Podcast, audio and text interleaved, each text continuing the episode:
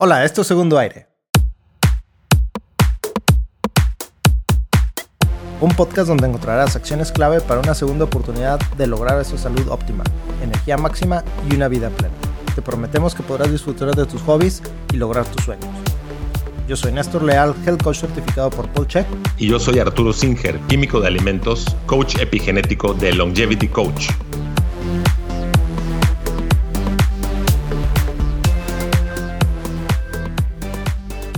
Oye Arturo, el día de ayer nos compartiste un documental de, inteligencia artificial. ¿Qué onda? Cuéntame de ese. Correcto. Buenos días, Néstor. Buenos, días. Javier. Buen día, auditorio. sí, fíjate que ando informándome mucho sobre el tema de la inteligencia artificial. Que no es lo mismo que estupidez natural. pues sería, sería como como el perfecto opuesto, ¿no? Exactamente.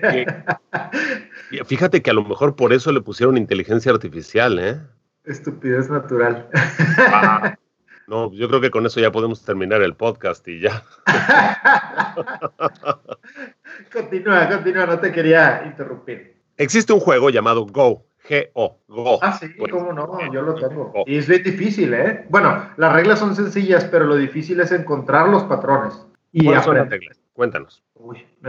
este juego es un juego que tiene más de 4.000 años. Claro, claro. Fue inventado por un emperador chino para que su hijo aprendiera estrategia, aprendiera a pensar. Pero ¿cómo es el tablero? ¿Lo recuerdas? Pues es un tablero cuadriculado. Tiene, ¿cuántos cuadritos tiene del, por lado? Eh, depende depende la, la complejidad que quieras en el juego. Puede ser de 8 por 8, 12 por 12, 18 por 18. ¿El original de cuánto será? No lo recuerdo. No, pero para comenzar a aprender a jugar se requiere uno chiquito de 8 por 8 porque eh, los patrones se vuelven muy complicados. y son, pichitos blancas y negras, ¿verdad? Es que en el 2016 se armó una competencia entre Lee Sidol, que es el campeón mundial de Go, y un equipo de inteligencia artificial londinense. Esto es en el 2016 y se hizo en Corea. Fue un gran, gran revuelo. Millones de personas estaban muy atentas al juego porque allá es muy, es muy común e inclusive es parte de la cultura. Entonces, resulta que el documental está espectacular y sí se los recomiendo. Lo vamos a poner en la, bibliografía. Perdón. El asunto es que no les quiero echar a perder el documental, pero a raíz de ese documental, porque sí está bueno, las autoridades chinas decidieron empujar, por así decirlo, apoyar económicamente a la inteligencia artificial al grado de que en estos últimos años, o sea, no estamos hablando de un crecimiento lento y gradual, donde la normalidad sigue siendo lo común del día a día. Ah, en el último año, dos años y medio, se ha dado un desarrollo exponencial de tecnología que inclusive pone a China más adelante que Estados Unidos. Antes, hace años, China empezó haciendo copias copias baratas de todo. Entonces decíamos de broma, ah, es chino, ah, se rompió porque es chino, ¿no? Ah, sí, es chino, cuesta un peso, sí, es chino. Pero hoy en día lo chino es igual o hasta mejor que lo hecho en otros lugares. No solamente han mejorado la eficiencia de, de, la manufactura, sino su calidad. Y están desarrollando nuevas tecnologías para competir contra el otro gigante de la tecnología que es Estados Unidos. Bueno, Estados Unidos diseña, pero en realidad lo producen en Estados Unidos. ¿Has visto los productos de estos? Bueno, quiero, no quiero mencionar marcas, pero muchos tienen este celular, este aparato celular muy, muy famoso y, y dice diseñado en California, fabricado en China. Así es, son formas de no estar casado con ninguna de las dos grandes corrientes de inteligencia artificial. Tienen un pie de un lado, donde hay un mercado conocido, y tienen un pie en el otro lado, donde tanto la manufactura como la calidad e inclusive la tecnología es muy, muy superior. También ha habido problemas con otra empresa china sobre el uso indebido de datos que se toman, se, iba a decir se roban, pero cuando uno acepta las condiciones que normalmente no lee, porque son contratos enormes y de letritas chiquitas, uno está aceptando que utilicen sus datos y no nada más tus datos de cuáles son los sitios que accesas, sino inclusive información tan sensible como Y esto me llamó muchísimo la atención. Si tienes el teléfono cargado o descargado de, la pila y han descubierto que hay una tendencia a, la criminalidad mientras menos cargado tengas tu teléfono, o sea, mientras esté en la parte roja. Entonces, estos micro, le llaman micro data, son pequeños este, rastros de la personalidad si lo quieres ver así, que uno va dejando en el uso del teléfono. O por ejemplo, como uno escribe, si escribes con una perfecta eh, ortografía o si empiezas a utilizar palabras más cortas o las puras, el, puro inicio de la letra, o si utilizas muchos emojis o la forma en que, en que la, la rapidez a la cual estás tecleando. Hay gente que teclea muy, muy rápido y gente que teclea más lento y un montón de información que todo el tiempo tu teléfono celular está juntando sobre ti. El día de mañana, y en muchas ciudades en México ya se ve, y Mérida es una de ellas, que hay cámaras en todas las esquinas y por todos lados. Entonces el reconocimiento facial es otra de las cosas que en China ya existe, más allá de las tarjetas de crédito. Ya no existen las tarjetas de crédito. Vas a una tienda y con tu, ahora sí que por tu linda cara, con tu linda cara pagas.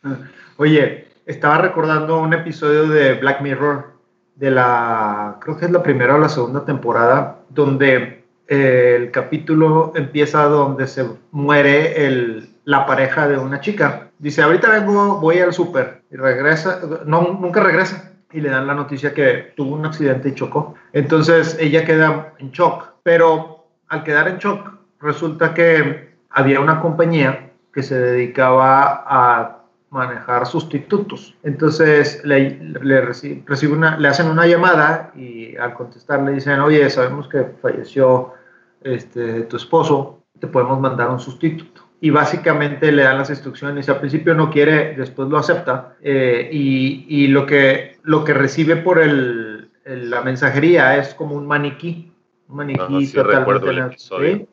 Y luego lo pone en la bañera, se reconstruye eh, le, alimenta algo de información, pero toda la personalidad aquí a lo que yo iba, para no quemar todo el, capítulo, toda la personalidad de la persona la reconstruyen con toda esa información que había en todas las redes sociales, en todas las cámaras, en todas las llamadas telefónicas. Entonces, con una inteligencia artificial, inteligencia artificial reconstruyen la personalidad de, ese individuo. Entonces, realmente hace una copia eh, casi idéntica. Eh, me, me, pareció fascinante, ¿verdad? Este, obviamente, pues está muy avanzado, quién sabe si, si sucede o no. Pues como la serie de Westworld, donde están los, los huéspedes y este, finalmente esta inteligencia artificial eh, aprende y entonces toma cartas en el asunto para cambiar su destino y el de la humanidad. Claro. Retomando un poquito el, el, el juego de Go, me preguntaste las reglas. Las reglas son sencillas eh, básicamente tienes que poner fichas pegadas, unidas a tu color, pero tiene que haber algo que se llama libertades. ¿sí? Eh, la ficha tiene, una ficha solita tiene cuatro libertades, es decir, tiene cuatro lugares hacia donde puedes poner fichas. Pero conforme se va llenando el tablero, se van saturando estos espacios y vas teniendo eh, menos libertades. Entonces, idealmente tienes que poner donde haya más libertades, pero tienes que ir generando patrones para ir encerrando a tu contrincante. Como Timbiriche, que jugábamos en las hojas de papel. Similar, similar a Timbiriche. Y acá, entonces, una de las reglas es que no puedes poner la ficha si nada más hay una libertad, porque al poner esa ficha te la comen, ¿verdad? Parece como una mezcla entre damas chinas y Timbiriche, sin embargo es mucho más complejo que el ajedrez, porque lo que uno aprende no son las reglas, sino a reconocer esos patrones. Y tú puedes empezar a, generar patrones que te van a permitir una victoria y la otra persona tiene que irlos reconociendo para poder sobrevivir más tiempo en el juego. Entonces, fíjate que es un juego difícil, no lo puedo jugar con cualquiera porque tenemos que estar más o menos, o, o tiene que ser, alguien me tiene que enseñar, alguien más avanzado, o yo jugar con alguien de mi mismo nivel y además tengo que practicar mucho en, una aplicación porque las aplicaciones lo que te hacen es enseñarte a reconocer esos, esos patrones. Y hay cursos, ¿verdad?, de, de, cómo, cómo hacerlo. Fíjate que algo que tal vez nunca te había platicado y me pegaste en mi mero mole es que cuando yo al final de mi carrera estudié un diplomado de inteligencia artificial, este, básicamente podíamos hacer una especialidad en los últimos, en los últimos dos años de la carrera, podemos hacer una especialidad la que quisiéramos. Yo escogí inteligencia artificial y llevé clases de robótica, de redes neuronales, de heurística, esto ya hace más de 20 años. Pero me acuerdo que eh, precisamente hay muchas maneras eh, para tomar árboles, o más bien para diseñar árboles de decisión, ¿sí? Entonces, en los juegos estos como el ajedrez, como el Go, como el... ¿Cómo se llamaba este juego que nos pusieron a hacer? No lo recuerdo. Pero básicamente estos juegos lo que hace la inteligencia de la computadora es generar árboles de decisión, genera todos, bueno, no todos, ¿verdad? Pero dependiendo la, la, la de la capacidad de proceso, ¿no? no, es que primero, primero lo que quiero decir es, ya ves que tú puedes seleccionar qué tan, qué tan duro quieres que sea tu contrincante, qué tan difícil. Entonces, esto permite que el diseño del programa analice cierto número de escenarios posibles. Entonces, se cuenta que la computadora dice, si yo muevo la pieza aquí, todas estas posibilidades van a suceder.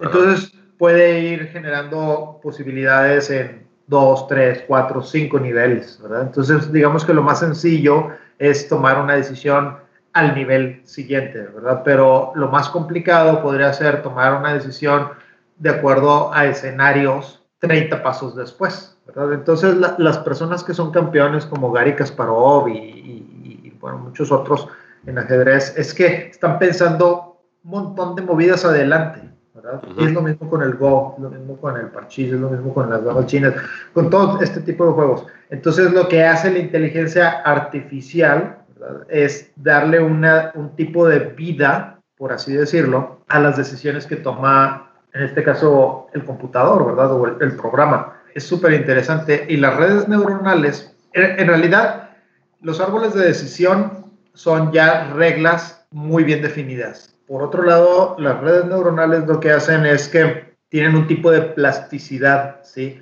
Se cuenta que eh, hay muchos diseños de redes neuronales. Lo que haces es que le alimentas información y obtienes una información de salida, ¿verdad? Este, tienes algo de entrada, la red neuronal procesa esa información y te da una salida. O tú le dices, con estos datos, una serie de datos, digamos que 100 sets de datos diferentes, voy a tener estos 100 resultados diferentes uno a uno, ¿verdad? Entonces lo que hace eh, la red neuronal es que va aprendiendo, eh, con, este, con esta entrada tuvo esta salida, con esta entrada tuvo esta salida, con esta entrada tuvo esta salida, y va aprendiendo cómo debe de responder esa red neuronal, va aprendiendo. Entonces le da como una vida un poquito más tangible en lugar de, de una programación de, de, Go o de ajedrez. Está súper interesante, ¿eh? Este, y, y, dependiendo del tipo de problema, es el tipo de red neuronal que puedes diseñar. El miedo aquí es que se crea un estado eh, autoritario de vigilancia extrema de los ciudadanos. Entonces tú vas caminando por la calle, saben exactamente a dónde estás, de dónde vienes, a dónde vas, saben identificarte, este, qué traes puesto, dónde lo compraste, si pagaste, si no pagaste. Entonces, lo que explican en este documental es que, pues al parecer, el gobierno en China, para manejar y para mantener la paz y el, control de las grandes masas de población, eh, ya está utilizando y en el futuro va a ser cada vez mayor la aplicación de inteligencia artificial para a priori poder detectar alguna persona que pueda generar algún eh, problema social desde este, crímenes terroristas o asesinatos o accidentes, etc. Y en Estados Unidos, que la constitución te asegura ciertas libertades, esto es lo que no quieren que suceda. Ahora, bajo las condiciones de la cuarentena y el llamado lockdown en Estados Unidos, muchos grupos están pues, em, manifestándose en contra de esta limitante a, las, a los derechos y garantías individuales. Entonces, al parecer, la cuestión tecnología va apoyando a los gobiernos y a la política e inclusive esto es lo que mueve eh, empresas e inversiones. Entonces, este asunto de obtener información de ti, aunque tú no lo sepas, pero con tu autorización, es lo que metió en problemas a Zuckerberg de, Facebook. Y pues mm, las elecciones, ¿verdad? Sí, y, ha tenido este, pues, juicios y hubo una multa billonaria a, Facebook, pues por no haber hecho las cosas abiertamente, ¿no? Nomás quiero hacerte una pregunta. ¿Qué sentiste la primera vez que Facebook identificó tu cara? Ah, ¿verdad? ¿No te asustaste? ¿Sabes qué? Yo, yo todavía no he tenido esa experiencia. A ah, Facebook lo, lo, utilizo muy, muy poco. Este, nunca me gustó la plataforma. Es algo que hago como para cumplir con. De hecho, tengo, tengo dos Facebook. Uno es Arturo.Singer y el otro es Arturo-Singer. Porque en algún momento pensé en tener uno personal y uno más, de, más profesional, lo que me dedico. Sin embargo, este, no, no, nunca hice clic con esa plataforma. No, no he tenido esa experiencia, todavía. pues sube una fotografía y vas a ver que Facebook te va a decir que si quieres etiquetar a, las personas e incluso hasta te puede encontrar a ti. Y wow, o sea, yo me acuerdo la primera vez que me identificó a mí y a, a mis seres queridos, yo dije, ¿qué? O sea, ¿cómo supo Facebook que eran, era yo y que eran otras personas? O sea, obviamente hay un algoritmo, ¿verdad? Pero no me gustó nada. el sentimiento que tuve fue de invasión a mi privacidad. Ya. Y, y, no nada más eso, sino que hoy ya hay programas, equipos, inteligencia que no, te puede decir si eres hombre o mujer, eh, aproximar tu edad a, a meses de la edad real que tienes, saber si estás de buenas o enojado o de malas, etcétera. Y yo creo que todo esto está armando rápidamente el escenario em, de tener eh, humanoides entre nosotros en muy poco tiempo, tipo Westworld otra vez. Sí, aquí es súper interesante el, el, tema de discusión porque por un lado se supone que nos puede hacer la vida más fácil, nos puede hacer más sencilla, podemos tener por ejemplo, publicidad eh, dirigida. Podemos tener, nos pueden, es como cuando vamos a un restaurante y nos reconoce el mesero y dice, oiga, señor Arturo, este, bienvenido, ¿quiere la misma mesa de siempre? Entonces dices, qué padre que me reconoce, ¿no?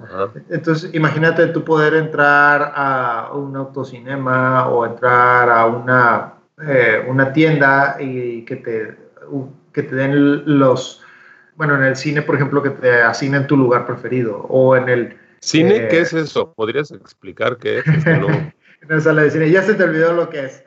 o, por ejemplo, me recuerdo una película de Arnold Schwarzenegger donde había anuncios eh, panorámicos y así como torres como las que hay ahorita, así digitales, y entonces pasabas y una cámara detectaba tu pupila este, y, y sabía quién eras y te ponía una, un, anuncio electrónico de acuerdo a tus preferencias de compra. Entonces, por un lado dices, oye, qué padre porque solamente veo lo que me interesa. Es como cuando personalizas algún feed de noticias. Pero por un lado dices, es muy cómodo, pero por otro, oye, hay veces donde yo quiero pasar desapercibido, ¿verdad?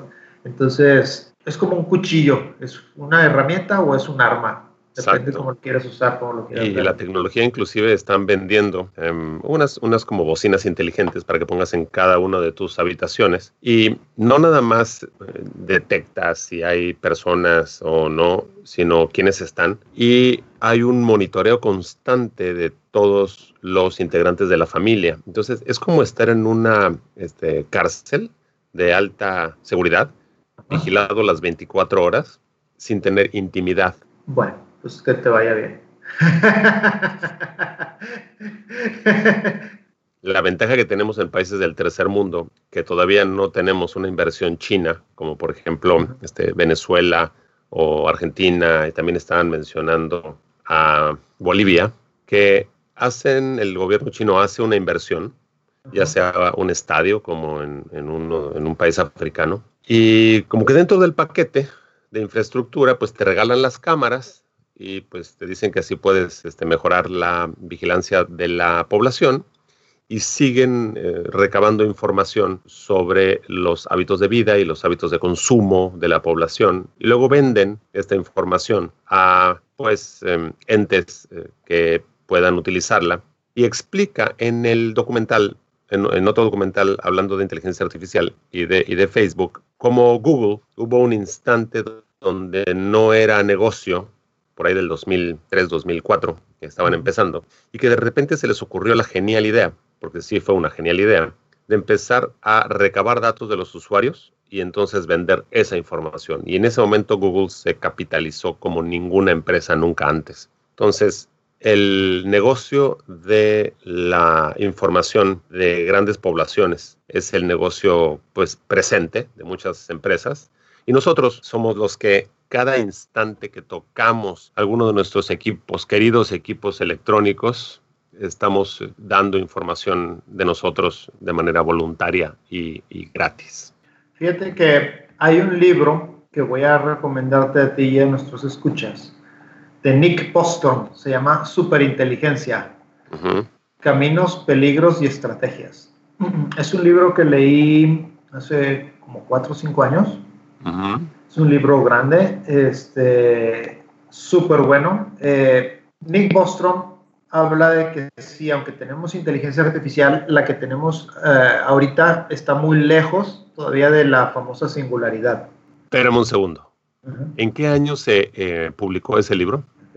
Porque insisto en el parteaguas que representó la competencia entre Lee Sidol y la inteligencia artificial de Go en Corea en el 2016. Entonces, si ese libro estuvo escrito y publicado antes del 2016, era una realidad, pero el 2016 para acá es otra realidad. Está justamente publicado en el 2016. Ajá, habría que ir revisando fechas por esto, ¿no? Porque... Tiene, tiene sí, eh, hay que revisarlo. Claro, él toca temas sobre la singularidad. Eh, ¿qué, ¿Qué tan eh, sí, sí sabes a qué nos referimos con la singularidad. Sí, por supuesto. Sí, que es el, para los que no saben, es el momento en que la inteligencia artificial toma un estilo, un tipo de vida propia como Westworld, y entonces... Más bien como eh, Terminator, ¿no? Como Terminator, sí, y entonces toman su propio camino y deciden eh, sustituir a la humanidad.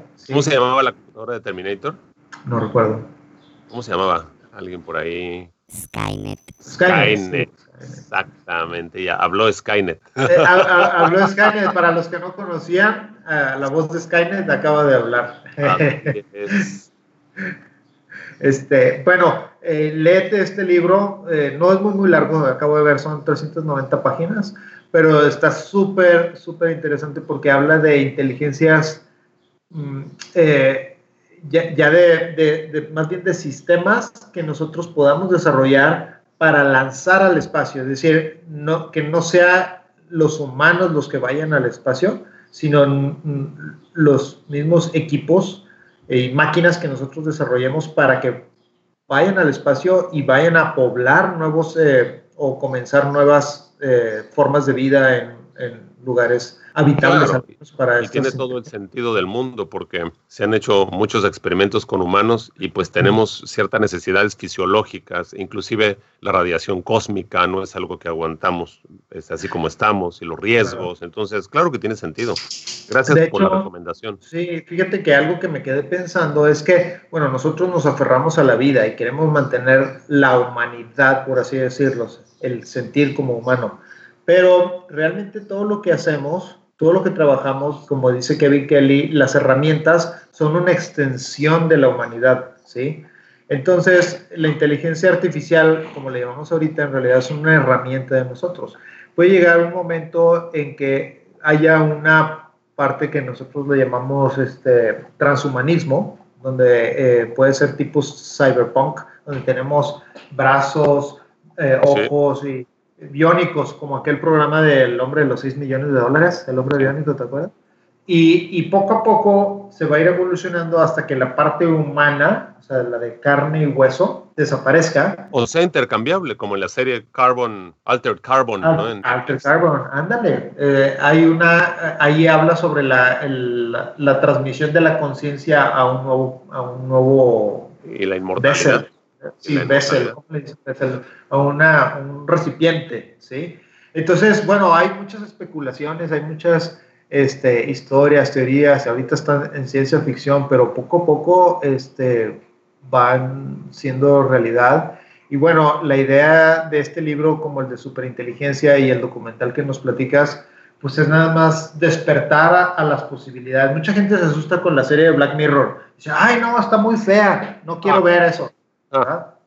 Pero, o sea, es una realidad. Lo es. es le llaman, eh, creo que le anuncian Black Mirror, el lado oscuro de la tecnología. Entonces, es nada más estar abierto a, a, lo que puede suceder con el mal uso de la tecnología.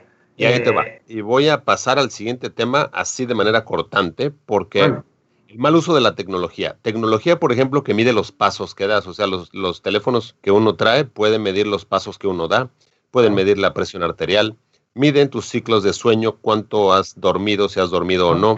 Inclusive eh, aseguran que aunque tú no hagas nada, tu teléfono celular está grabando lo que tú estás diciendo y está pasando esa información a algún lado, porque está activo y alguien está interesado. Y con el reconocimiento de voz, inclusive eh, es posible que ni siquiera se pase el archivo de voz, sino que un pequeño texto donde estás diciendo y se pueden identificar algunas palabras clave del tema que estás tocando y quien te esté escuchando o quien quiere esa información le interese o no. Hay muchos aditamentos como unos anillos, que no quiero decir marcas, pero unos anillitos que miden este, tus ciclos de sueño y tu presión arterial y te ayudan para optimizar tu fisiología. Entonces, muchísima gente que usa, inclusive las bandas, las famosas de toda la vida, las bandas y relojes y todo lo demás, que mide y grafica y acumula información sobre tu fisiología. Están constantemente mandando esa información y se está aprendiendo de la fisiología humana poblacional. Y toda esta información es la que utilizan luego para venderte cosas. ¿Te has dado cuenta que... Y el es correcto. Digo, es correcto. Me acerqué y, voy a, y voy a decir este, bueno, me acerqué a una tienda, una tienda grande de venta de cosas para mascotas. E inmediatamente, yo no me bajé, yo me quedé en el coche. E inmediatamente eh, agarré el teléfono para ver un podcast y me aparece un anuncio de esa tienda. Entonces, el teléfono sabe que yo estoy cerca de esa tienda y entonces me aparece un anuncio con las ofertas que me ofrecen. Eso sí me dio miedo. Me pasó la semana pasada. ¿eh? Oye, pero debe estar encerrado. ¿Qué onda contigo? Sí, pero los animales tenían que comer y pues había que ir a esa tiendita. Ni modo. Oye, sí, tienes razón. encerrado el coche. Fíjate que yo soy, yo, yo hace tiempo cambié a sistema Android en mi celular y la primera vez que utilicé Android me pareció incluso más inteligente que la competencia, que Apple y fue porque no sé si es porque la manera inicial como se configura el Android te detecta precisamente todos estos lugares a donde vas. Me acuerdo que el primer día que lo instaló me dijo, estas son las rutas que sigues usualmente a esta hora. Eh, sigue, eh, más bien este es el destino que, que, al que vas a esta hora, es, sigue esta ruta porque es más rápida. Y yo, ¿cómo supo mi celular que yo iba a ir a ese lugar a esta hora y que tenía que tomar esta ruta. Y me dio un favor. Me dio un miedo. Sí, sí, pero tengo entendido que cuando tú utilizas un sistema Android, estás permitiendo a Google precisamente mm, compartir la información de dónde te encuentras, ¿verdad? Entonces, esa información se la venden a esa tienda como la de mascotas para que puedan darte esos anuncios dirigidos. Y todo lo de proximidad es que están pensando implementarlo en este presente y en este país. Sería terrible porque la idea es, la teoría es evitar el contagio y mantener tu sana distancia, ¿no? Pero imagínate que tu teléfono te ande siguiendo y sepas cerca de qué personas estás o en contacto con qué personas estás y con qué personas no. Y luego eso pueda ser utilizado en tu contra. Es como estar absolutamente 100% vigilados, con ninguna libertad de ir o venir. Y mm, digo, hay, hay muchas, muchos problemas que te puede generar esto, ¿no? Lo, que, lo primero que se me antoja es, eh, imagínate que tú, eh, felizmente casado, eh, te encuentras en la calle con tu ex, ¿no? Y luego alguien tiene esa información y entonces te amenaza de que si no le depositas este, en cryptocurrency este, en 24 horas, eh, le van a pasar la información de dónde estuviste y con quién a tu pareja, ¿no? Y a lo mejor lo único que pasó fue que este, pues la saludaste o, o, se saludaron o ni siquiera, o a lo mejor estaban en un coche uno al lado del otro y ni siquiera sabían. Entonces, wow, las posibilidades son interminables y la complejidad de la vida se haría, sería exponencial. Sí, puede ser. E, es importante considerar que puede ser usado para cosas buenas y cosas malas. Por ejemplo, cuando hay mm, prisioneros o, gente que comete un crimen, les dan una libertad eh, o una semilibertad temporal, les ponen dispositivos que precisamente los están monitoreando. Dónde está pasando en México y en California también están liberando eh, prisioneros. Sí. sí. claro, y los están monitoreando. Y, y eso es bueno, que estén integrados en la sociedad, pero que estén siendo monitoreados qué hacen y dónde, dónde están, para que no estén encerrados y que no, te, no le cueste al gobierno tenerlo ahí encerrado. Eh, y, y también, bueno, es parte de las libertades humanas, ¿no?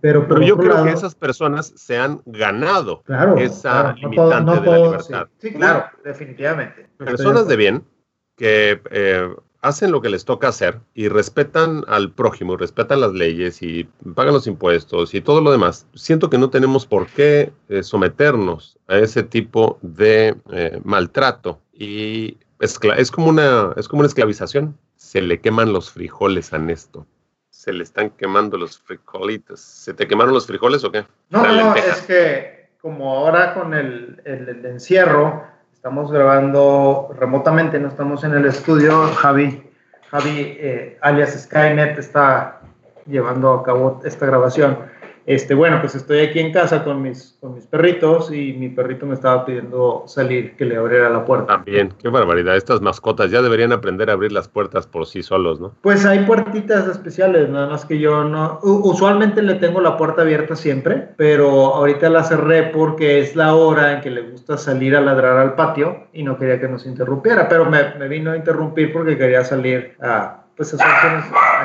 ¿Me escuchas? es la hora. Eh, pero, pero este, también es la hora en que sale a tomar algo de sol, hace su vitamina D y, bueno, pues también este, hace sus necesidades aquí en Listo, me convenciste. Saca tu, saca tu perro. No, no, ya salió. Gracias. Gracias en el estudio. Gracias Armor Coffee. Excelente Abrazos, besos y hasta la próxima. hasta luego. Esto fue Segundo Aire. En la descripción del programa encontrarás nuestros datos de contacto y las referencias de los temas de hoy. Recuerda que puedes tener una consulta privada con Arturo Singer Longevity Coach y visitar la tienda épica de Néstor Leal. Si te gustó este podcast, suscríbete dejándonos una reseña y compártelo con quien esté viviendo un segundo aire. Este podcast fue producido por Arrabal Studio, productores ejecutivos Carlos Urrutia, Chaco Urrutia y Javier Martínez. Grabación y edición por Javier Martínez. Este podcast se hace exclusivamente para propósitos de información general. Las declaraciones y opiniones expresadas en este podcast no constituyen consejos médicos. Este podcast, incluyendo Arturo Singer, Néstor Leal y los productores, se deslindan de cualquier responsabilidad por cualquier efecto adverso relacionado al uso de la información aquí contenida. Las opiniones de los invitados son propias y este podcast no promueve ni acepta responsabilidad alguna por las declaraciones de los invitados. Este podcast no hace representaciones ni da garantías de las cualificaciones o credibilidad de los invitados. Este podcast puede incluir promoción o publicidad pagadas para productos o servicios. Los individuos en este podcast pueden tener un interés económico directo o indirecto en los productos y servicios referenciados en el podcast. Si cree que tiene un problema médico, consulte un médico autorizado. ¿Ya estamos grabando, Javier? Es que con este cabrón no se sabe si estamos grabando, ¿no? Y luego hablamos, agarramos monte y a la hora nos dicen, no, pues a ver, repitan, porque pues no, es que pasó, cabrón. Qué cabrón, ¿no? Bueno, ya. Oye, Arturo, el día de ayer... Está espectacular y sí se los recomiendo. Lo vamos a poner en la, en la biografía, en la bibliografía, perdón puede ser a propósito algo para que le quites ese, o sea, no puede ser. Es que ayer me pusieron una pendejada aquí en los dientes y no puedo hablar, cabrón, de por sí, pero sí, es demasiado estorboso, es, y está grande, ¿eh? No, pues qué feo. Asqueroso, diría yo, y no puedo ni hablar, pero bueno, hay que ser less self-conscious. Entonces, el asunto es que no les quiero echar a perder el documental, va apoyando a, la, a los gobiernos y a la política e inclusive esto es lo que mueve eh, empresas e inversiones. Cuentan en el documental que, a ver, voy a tener que, espérame un segundo, déjame sacar al gato, espérame, perdón, pero es que ya no puedo. Permíteme tantito, Javi.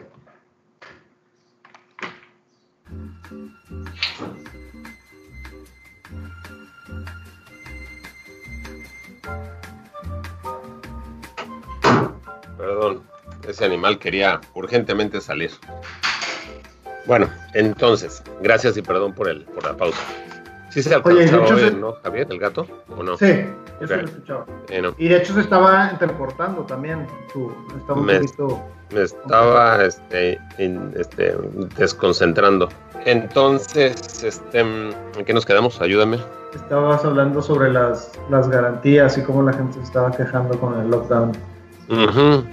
Bueno, entonces, este asunto de obtener información de ti, aunque